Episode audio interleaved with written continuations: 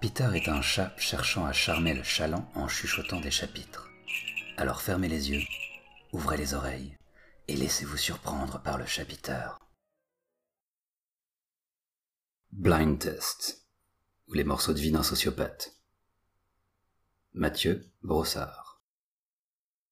J'ai 7 ans lorsque je découvre ce jeu. Dans deux jours, c'est Noël. Faut le dire, je suis un sale gamin. Pas méchant, mais con. Alors je fouille la maison. C'est vrai, quelques jours plus tôt, j'ai appris que le Père Noël n'existait pas. C'est les parents. T'imagines? On se demande souvent pourquoi la relation entre enfants et parents est aussi tendue à l'adolescence, mais qui a commencé? C'est vrai, on n'est pas en âge de comprendre que nos parents nous mentent déjà, nous bourrent le chou sur un gros lard habillé en rouge qui s'introduit par effraction pour déposer des cadeaux au pied du sapin.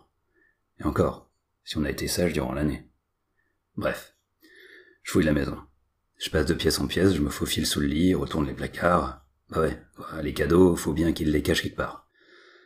Alors, j'arrive dans le lieu interdit, la chambre des parents. J'ouvre la porte et entre. Mon cœur s'accélère. Je n'ai pas le droit d'être là. Mais j'y suis quand même. Ok. Position Jai Joe, je m'allonge sur le sol et glisse sous le lit. Que dalle. Rien du tout. Je me relève, je marche jusque dans la penderie, j'écarte les chemises. Rien. Je monte sur les cartons, derrière les chemises, je fouille. Enfin. Je trouve une boîte à chaussures. On garde jamais les boîtes à chaussures chez nous. Je la prends sous le bras et descends des cartons. Position indien calumet de la paix. La boîte sur mes cuisses, je l'ouvre. Waouh C'est un pistolet de cow-boy. Je le prends dans les mains, il est lourd, il doit être vachement bien imité. Je suis concentré sur l'acier noir, sur la crosse en bois verni. Je suis Henry McCarthy. Je prends l'objet dans les deux mains, le canon vers moi, et ce faisant, ramène le chien en arrière.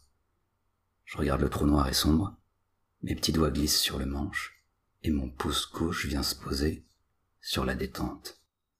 Je suis le maître du monde. Je suis Lucky Luke. Je suis découvert par mon père dans la penderie. Mon pouce se crispe et fait de la peur et de la surprise. Tous mes muscles se raidissent. J'appuie sur la détente. Clic. Le visage de mon père blêmit. C'est un géant.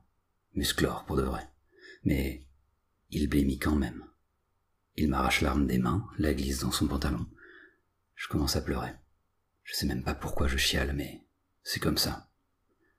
Mon père me soulève du sol à bout de bras et me fait tourner dans tous les sens. Il m'examine, mais je n'ai rien. Il me plaque contre son torse. J'ai eu peur. J'aime mon père. C'est mon héros. J'entoure mes bras autour de son cou, mes jambes autour de sa taille. Il me prend dans le creux de son bras. Mon pied glisse autour de sa taille. Mon gros doigt de pied agrippe, à travers le pantalon, la gâchette du pistolet.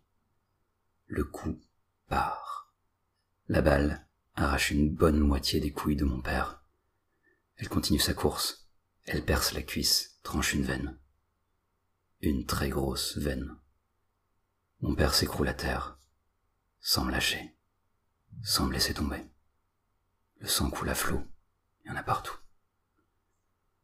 Alors je pleure, et maintenant je sais pourquoi. Ma mère arrive, elle panique, se jette sur mon père. Elle se relève et saute sur le téléphone. Ses mains tremblent. Elle recommence le numéro. Elle hurle dans le combiné. Elle raccroche.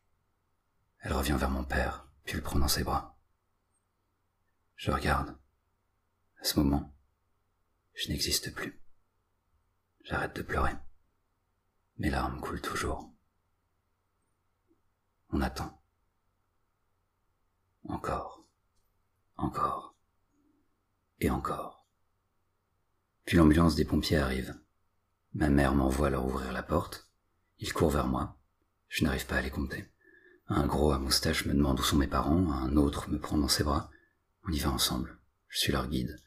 On monte les escaliers à toute allure. Ma mère tient toujours mon père dans ses bras. Les pompiers me cachent la vue. Il y a du sang partout dans la chambre. Un pompier m'éloigne de la scène.